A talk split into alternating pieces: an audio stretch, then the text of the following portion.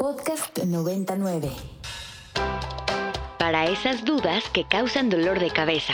Para esas confusiones que tensan sus músculos. Tome Chill Pill. El alivio inmediato a sus dudas sobre la salud del cuerpo y la mente. Chill Pill. Por Ibero 90.9. Bienvenidos una tarde más de Chill Pill. Como cada jueves los saluda Daniela Chinchilla. Desde cabina aquí en Ibero 99 me acompaña Leonor García. Leo, bienvenida. Hola Dani, muy buenas tardes, muy buenas tardes a todos nuestros radioescuchas. Gracias por sintonizarnos y bienvenidos a una dosis más de medicina radiofónica. Así es, Leo. Y bueno, pues les recordamos nuestras redes sociales. Nos pueden escribir en Twitter en arroba ibero99fm con el hashtag chillpill.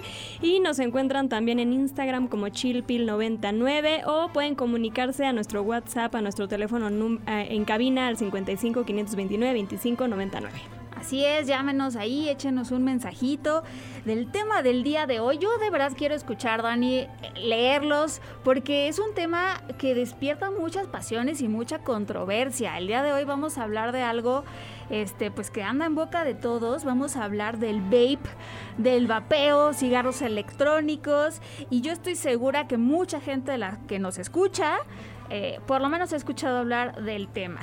Así es, Leo, y la verdad es que bueno, tenemos un súper invitado, pero aquí mi querida Leonor García pues también le sabe al tema y Leo, si algo nos puedes compartir de tu experiencia sería buenísimo. Así es, Dani, pues ahí ya sabes que lo mío es el tema de tabaco, pero el que el invitado que vamos a tener hoy yo de verdad te puedo decir que es la persona que más sabe de vapeo en México. Tengo mucha confianza en lo que nos va a decir porque es un investigador que se dedica al tema de lleno. Entonces creo que nos va a dar mucha luz sobre esto. Entonces, pues, ¿qué te parece que vamos escuchando la cápsula para eh, entrarle al tema de hoy y regresamos? Adelante. Qué fácil es sentirse bien. Un vaso agua y ya está. Aquí te traemos tu cápsula. Los cigarros electrónicos, sistemas electrónicos de administración de nicotina o vapeadores son dispositivos utilizados para administrar nicotina mediante aerosoles. Llevan poco tiempo en el mercado y por tanto en muchos países no cuentan con regulación sanitaria. La Organización Mundial de la Salud ha pronunciado que estos productos son perjudiciales para la salud y no son seguros. Sin embargo, aún se requiere información adicional, especialmente sobre los efectos del uso a largo plazo. Se sabe que contienen productos químicos tóxicos, incluida la nicotina y sustancias que pueden causar cáncer, enfermedades cardiovasculares y enfermedades pulmonares. Si bien la venta de los cigarros electrónicos no está permitida en México, el consumo existe. De acuerdo con la encuesta nacional de salud y nutrición 2020, la prevalencia de uso de cigarros electrónicos es de 1.2% en la población general, lo que representa a 2.068.131 personas. En adolescentes hombres, el consumo es de 1.5% y de 1% en las adolescentes mujeres. Ante los vacíos de información, es importante estar atentos a la información nueva sobre estos productos. Escuchemos y atendamos las recomendaciones de los expertos en salud antes de tomar decisiones sobre su consumo.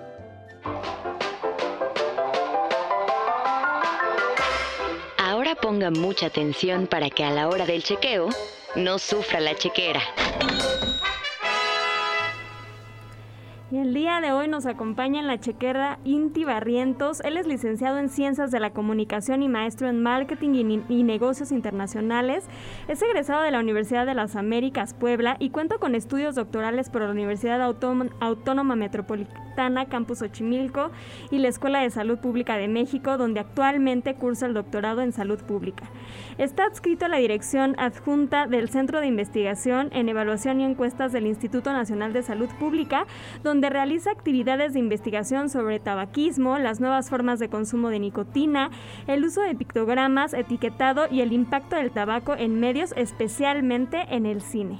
Colabora con la Oficina Nacional para el Control del Alcohol y Tabaco en el desarrollo de programas y estrategias para el control del tabaco, el diseño de nuevos pictogramas, etiquetado, advertencias sanitarias y capacitación de personal del sector, del sector salud. Inti, bienvenido. Muchísimas gracias por aceptar esta invitación a Chilpil. Hola, buenas tardes. Qué gusto estar aquí. Inti, pues platícanos.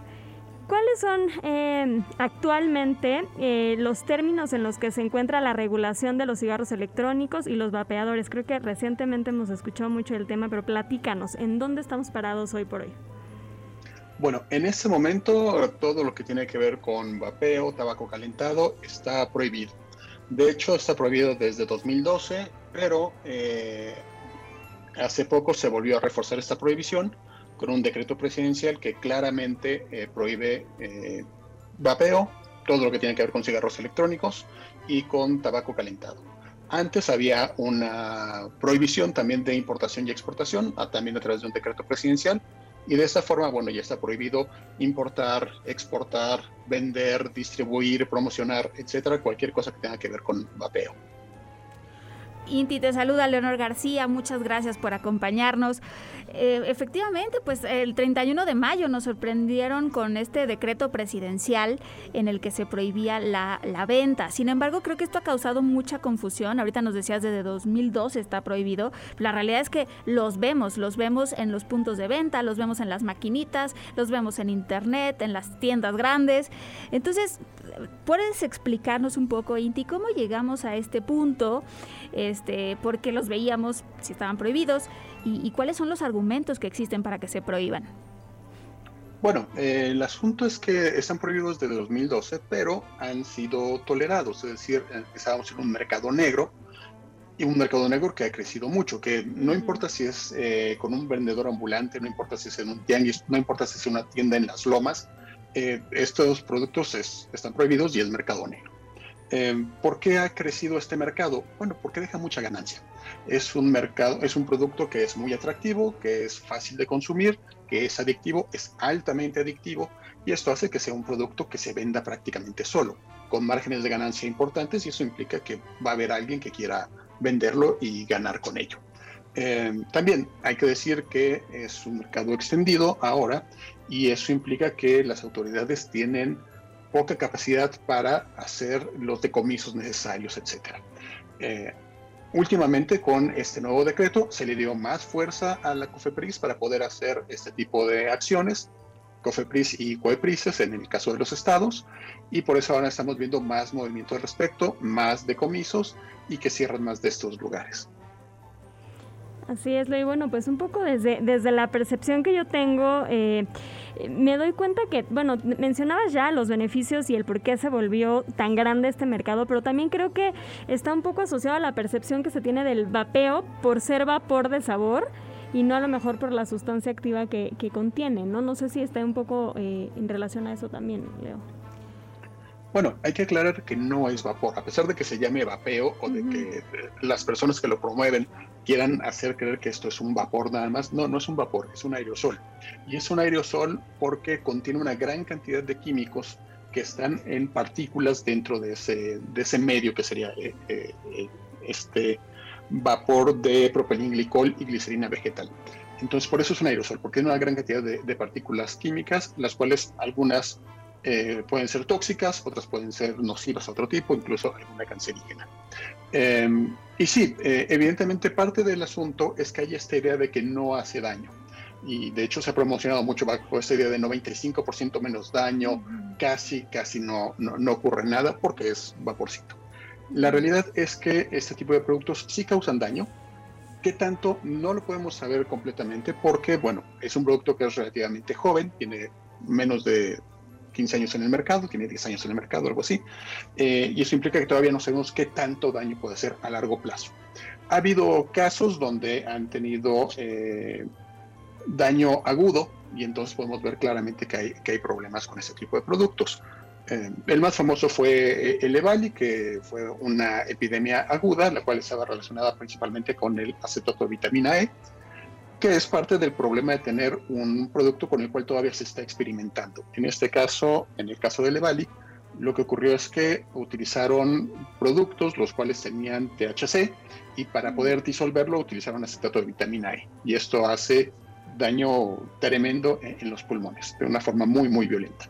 Pero además de eso, hemos visto otro tipo de daños que están relacionados con un vapeo de nicotina, del vapeo que todo el mundo eh, está usando actualmente, y que también, bueno, causa epidemias y causa daño en, los, eh, en las partes menores de los pulmones, etcétera, lo cual genera pues, una gran incertidumbre de hasta qué punto este tipo de productos hacen o no hacen daño y hasta qué punto a largo plazo van a causar daño al final de cuentas a quienes lo están consumiendo. ¿no?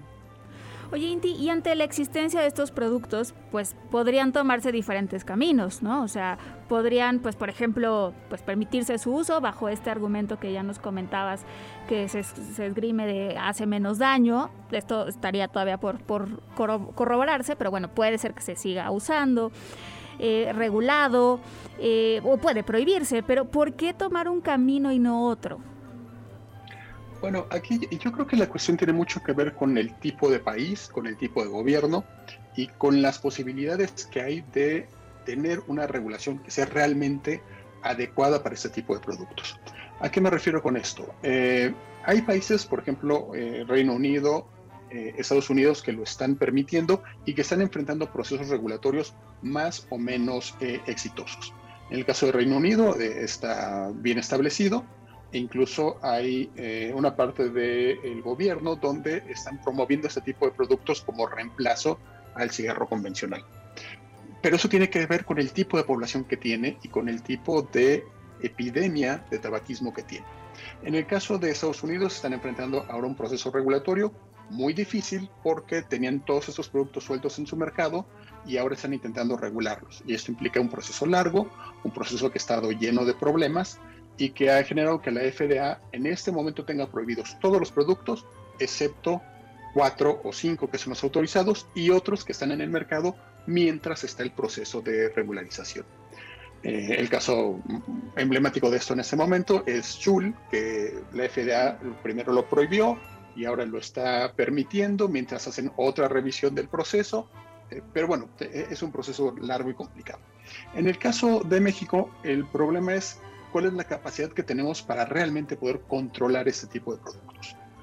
Parte del argumento que se esgrime para pedir una regularización, una legalización, es decir, que el mercado negro eh, está surtiendo este tipo de, de productos y que entonces no hay ningún control. El problema es si realmente el gobierno va a tener control para poder ver cada uno de esos productos y ver que realmente lo que está en el mercado sea lo que debe ser el mercado negro desgraciadamente está ahí y no va a desaparecer porque es opción económica. Mientras sea más barato traer productos ilegales de China que pasar por el proceso regulatorio, pues va a haber. Y la prohibición en ese momento lo que permite es que las autoridades tengan muy claro que si un producto está en la calle es ilegal y hay que recogerlo. Mientras que si hubiera este proceso de medio legalización, sería mucho más largo ver si tienes o no tienes el permiso, si estás o no estás autorizado, si puedes o no puedes vender ese producto en específico. Entonces, yo creo que por eso en este momento la prohibición resulta mucho más eh, útil y, posible que eh, la legalización, que implicaría un proceso largo, complicado y que eventualmente tal vez se, se lleve a cabo, pero que por este momento lo más eh, práctico es poder prohibir y saber que este tipo de productos eh, no deben estar en la calle. Claro, y es que un proceso de, de, regularización pues no se da de la noche a la mañana, ¿no? Evidentemente se tienen que hacer borradores, ¿no? De las iniciativas, se tiene que corregir la ley, tiene que pasar por varios procesos, o sea, no es algo rápido. Entonces, este, este, esta prohibición, entiendo, da tiempo para que eso ocurra. Sí, además nos permite ver cuál es el daño que están haciendo este tipo de productos. Eh, si en 2012 se hubiera hecho una legislación que tuviera que ver con estos productos, seguramente sería incompleta a lo que estamos viendo hoy, porque en esa época se promovía todavía más de que no hacían daño. En este momento descubrirías que sí están haciendo daño y tendrías un problema mucho más grande entre manos. Entonces, este tipo de herramientas de, de control permite ver hasta qué punto estos productos hacen daño y hasta qué punto eso implica unas líneas bajo las cuales se tienen que legislar.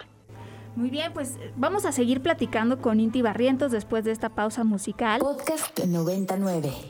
Y estamos de vuelta en, vuelta, ya estamos de vuelta en Chilpil, una disculpa, se me está trabando la lengua, una disculpa a todos, pero aquí estamos. Estamos conversando con el maestro Inti Barrientos Gutiérrez acerca de la prohibición de los cigarros electrónicos y vapeadores. Leo, les recordamos nuestras redes sociales. A mí me encuentran en Instagram como SIC Daniela Chinchilla. Leo, ¿a ti dónde te encuentran? A mí me encuentran en Twitter y en Instagram como arroba leo-agg. Inti, si quieren más información acerca de lo que estamos hablando, ¿a dónde pueden acudir? Bueno, pueden acudir a la página del Instituto Nacional de Salud Pública, creo que eso sería el primer punto. Yo estoy en Twitter como arroba intibar y bueno, no, no tuiteo demasiado, pero ahí estoy y cuando hay algo nuevo, ahí lo pongo. Excelente. Y pues al rato les tuiteamos la página del instituto para que eh, tengan a la mano la información de la que estamos platicando. Pues muchas gracias, Inti, este, por estar aquí con nosotras el día de hoy. Estamos hablando de los cigarros electrónicos. Dani, Oye, Inti, yo te quería preguntar, ahorita que antes de irnos a pausa musical, que hablábamos de todas estas decisiones en relación a la, prohibición, ¿no? ¿Y qué podemos esperar? O sea, ahora con esta prohibición, ¿podemos esperar que el mercado negro de pronto así cancele todo y ya de plano no haya consumo?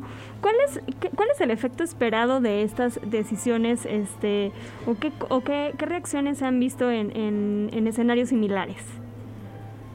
Bueno, en este momento lo que se ha visto es que gran parte de las tiendas que estaban establecidas cerraron y, bueno, ya están esperando el proceso.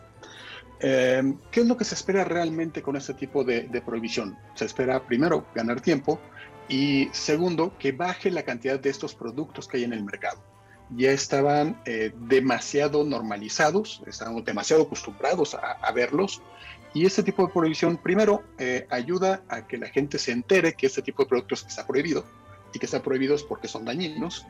Y por otro lado, bajar la cantidad de gente que está importando y vendiendo este tipo de, productos. Em, pensar que van a desaparecer mágicamente es, eh, un poco irreal, pero sí se va a bajar la cantidad de gente que lo está vendiendo. Y eso hace que no sea tan fácil de conseguir y sobre todo hace que no sea tan fácil de conseguir para personas como eh, niños, niñas, adolescentes que también estaban siendo parte del mercado que estaba consumiendo ese tipo de productos. Claro. Cierto, lo, lo, veíamos pues eh, muy, muy a la mano y algo que es preocupante es que pues la presentación de estos productos muchas veces resulta muy atractiva para los niños porque tiene sabores eh, súper atractivos de fresa, de gansito, de waffle, de lo que sea, ¿no? Entonces sí, esto pues eh, hay, que, hay que poner el foco ahí. Y, y sabes que Leo, creo que también hacía falta mucha información al respecto porque siento que muchas mamás de estos teenagers, o sea, lo dije a lo mejor un tanto de broma al inicio del programa, pero sí lo escuchaba y sí lo pensaban de esa manera de, ah, pues qué tanto es tantito o qué tan grave como en poner límites a mi hijo, porque no quedaba muy claro, ¿no? No había muchísima, mucha información al respecto y al contrario sí muchos puntos de venta. Y sabes que yo conozco gente que no fumaba, pero que el producto les llamaba la atención, el sabor, y entonces pues decidían experimentar con, con, estos productos, ¿no? Entonces pues sí, empiezan, empiezan a, abarcar un nuevo, un nuevo público. Oye, Inti, y, bueno, y respecto a esto, pues eh, hemos escuchado opiniones sobre la libertad de elegir el consumo de estos productos, de este y de cualquier otro. ¿Las personas estarían en su derecho de consumirlos independientemente de los efectos que tengan? ¿Qué, qué opinas al respecto? Bueno, lo que pasa es que aquí entras en un terreno que es un poco delicado, porque sí, toda persona adulta debe tener derecho a decidir qué mete en su cuerpo de forma informada, sabiendo cuáles son las consecuencias y asumiendo las consecuencias. Pero esa parte no nos entra tan fácil en la cabeza. La idea de que va a haber consecuencias y que tú tienes que hacerte cargo de esas consecuencias. Em, ahora, la inmensa mayoría de las gentes que empiezan a fumar o consumir este tipo de productos que están relacionados con la nicotina y engancharse con la nicotina, lo hacen muy pequeños, muy pequeños, menor de los 17 años, eh, hemos visto este tipo de productos en personas de 12, 13 años eh, y estas personas no están tomando esta decisión informada, están tomando una decisión a partir de otra cosa. Es decir, la persona que empieza a fumar, la persona que empieza a vapear 12, 13, 14, 15, no lo hace porque esté decidido a consumir nicotina. Lo hace por ser aceptado, por parecer mayor, por cualquier otro tipo de cosas. Entonces, no es esta decisión de yo quiero meter a mi cuerpo lo que a mí se me dé la gana. No, o sea, tú estás haciendo esto por otro motivo. Y ahí hay un, hay una brecha muy grande que no se está entendiendo. generalmente quien dice esto de yo debo de poder meter a mi cuerpo es gente que ya está consumiendo, que empezó a consumir por otro motivo, no por una decisión razonada al respecto. Y a final de cuentas eh, se está usando este tipo de argumento para mantener una industria que es nociva. Entonces, bueno, el, el, gobierno está en todo su derecho de poner límites a esta, a esta industria, sobre todo para evitar que haya enganche de niños, niñas y adolescentes, principalmente. Así es, Cinti. Bueno, pues querías comentar algo, Leo, adelante. Sí, no, pues eh, reflexionando un poco sobre esto, lo que pasa con, con la industria de alimentos, de pronto, uh -huh. la influencia de los, de los ¿cómo se llama? Los, la, las caricaturas y los diseños atractivos. Pues sí, la realidad es que son mecanismos que la industria emplea para atraer eh, público joven. Y, y, bueno, los alimentos son una cosa. Aquí estamos hablando de nicotina, ¿no? Estamos hablando de un producto, de una sustancia que definitivamente no debe estar en el organismo de un niño o de un adolescente porque altera el neurodesarrollo, porque altera el funcionamiento. Y sí, que al final se espera, ¿no? Que cuando haya todas estas consecuencias que menciona Inti, el gobierno se haga cargo de brindar servicios de salud que las atiendan, ¿no? Entonces es ahí donde viene el derecho mismo de prohibirlo o de regularlo, ¿no? Bueno, así es como, como se entiende. Inti. Bueno, para... y, y, antes de ello, eh, pensar si realmente la gente tiene la información necesaria para tomar esa decisión. Sobre todo si estamos en un momento en el cual la gente que lo está consumiendo bajo, va con esa idea de es que no hace daño es que es agüita de sabor, es que no va a pasar nada, y acaban enganchados en una adicción que evidentemente va a tener consecuencias.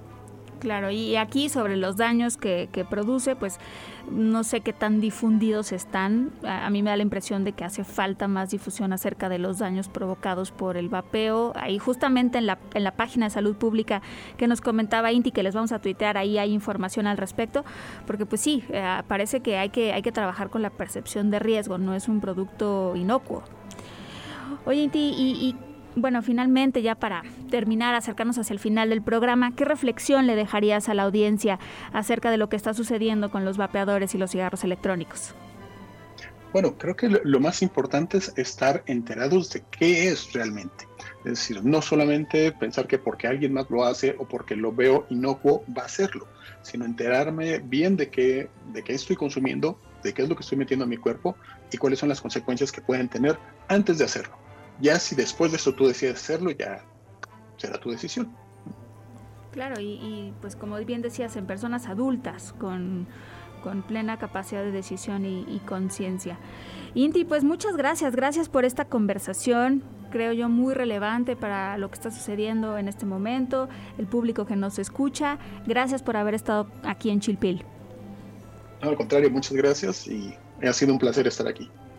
Leo, pues así llegamos al final de una tarde más juntos en Chilpil, no sin antes agradecer a Carmen Díaz Leal, a Rox en su trabajo por la producción, a Alda el día de hoy y nos escuchamos la siguiente semana. Nos escuchamos la siguiente semana, Dani, muchas gracias.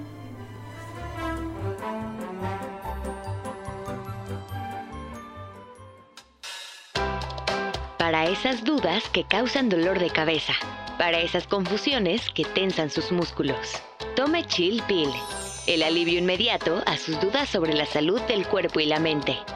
Chill Pill, por Ibero 90.9. Para más contenidos como este, descarga nuestra aplicación disponible para Android y iOS o visita ibero909.fm.